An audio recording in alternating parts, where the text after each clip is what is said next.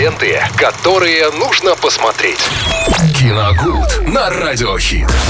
Ну и продолжаем наши диалоги о кино, а конкретно Виталь Борозов уже что-то подготовил и расскажет, что же нам посмотреть сегодня вечером или там ближе к выходным. Здесь уже выбирайте сами. При...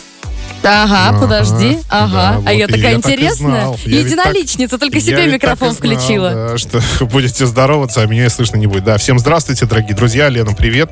Приветик. А, ну, мы вот в последние дни э, говорим о картинах, которые так или иначе чем-то напоминают картину Джон Уик, э, чья четвертая глава, как правильно я жду, говорить. я жду. Выходит уже завтра, уже завтра выходит, да, новая часть. И мы так немножко делаем такие небольшие подборки м, картин, которые похожи так даже не по смыслу, ничему, а просто похожи по экшену, то есть ну, по составляющей конкретного хорошего боевика, где э, очень мало времени, допустим, да, у человека, все действие происходит буквально в один-два дня в, в одной картине, и где просто ураганные, ураганные перестрелки и так далее. Там, ну, всякое такое происходит. И я вспомнил, что вот не так давно, в 2021 году, еще выходила картина «Никто». Называется э, Ильи Найшулера. Что, что приятнее вдвойне. А, Потому что это наш э, режиссер, э, который снимает достаточно добротное кино. э, Достаточно даже вспомнить его «Хардкор», который выходил в 2016 году. э, И тогда уже чем-то не чем-то тогда эта картина достаточно здорово цепанула зрителей и критиков, э, и все и получала достаточно хорошую прессу, в принципе, в, э, в медиапространстве, так скажем. Вот. И теперь вот в 21 году выходила картина «Никто». Э, В главной роли там снимался Боб Аденкерк. Э, Это звезда э, сериала «Лучше звоните Солу». Вот. э, В картине э, показан мужчина средних лет. э, Он уже он семьянин, у него жена, дети. Все как-то у него идет ну, достаточно гладко, нормально, в принципе, но ему, естественно, чего-то не хватает, потому что подкрадывается, в общем-то, кризис уже старшего возраста такого. Ему кажется, что он чего-то где-то не достиг. Он, в общем-то, ходит на работу совершенно автоматически. С женой тоже как-то уже отношения, ну, скажем так, не те, что раньше. С детьми тоже общего понимания нет. И вдруг э, случается такой момент. Тем Здесь, кстати, вот очень похожий по сюжету. То есть к нему в И не дом... врывается Да, домой. к нему, в- э, к нему в дом вламываются преступники, и, э, ну, тут, к счастью, собачку они не убивают, а похищают браслет э, у дочки. Э, по-моему, кстати, тоже с собачкой, если я не ошибаюсь. Я помню, что такой цветной Да. такой. Мне кажется, это была прям такая прямая отсылка, скорее всего, к Джону Уику.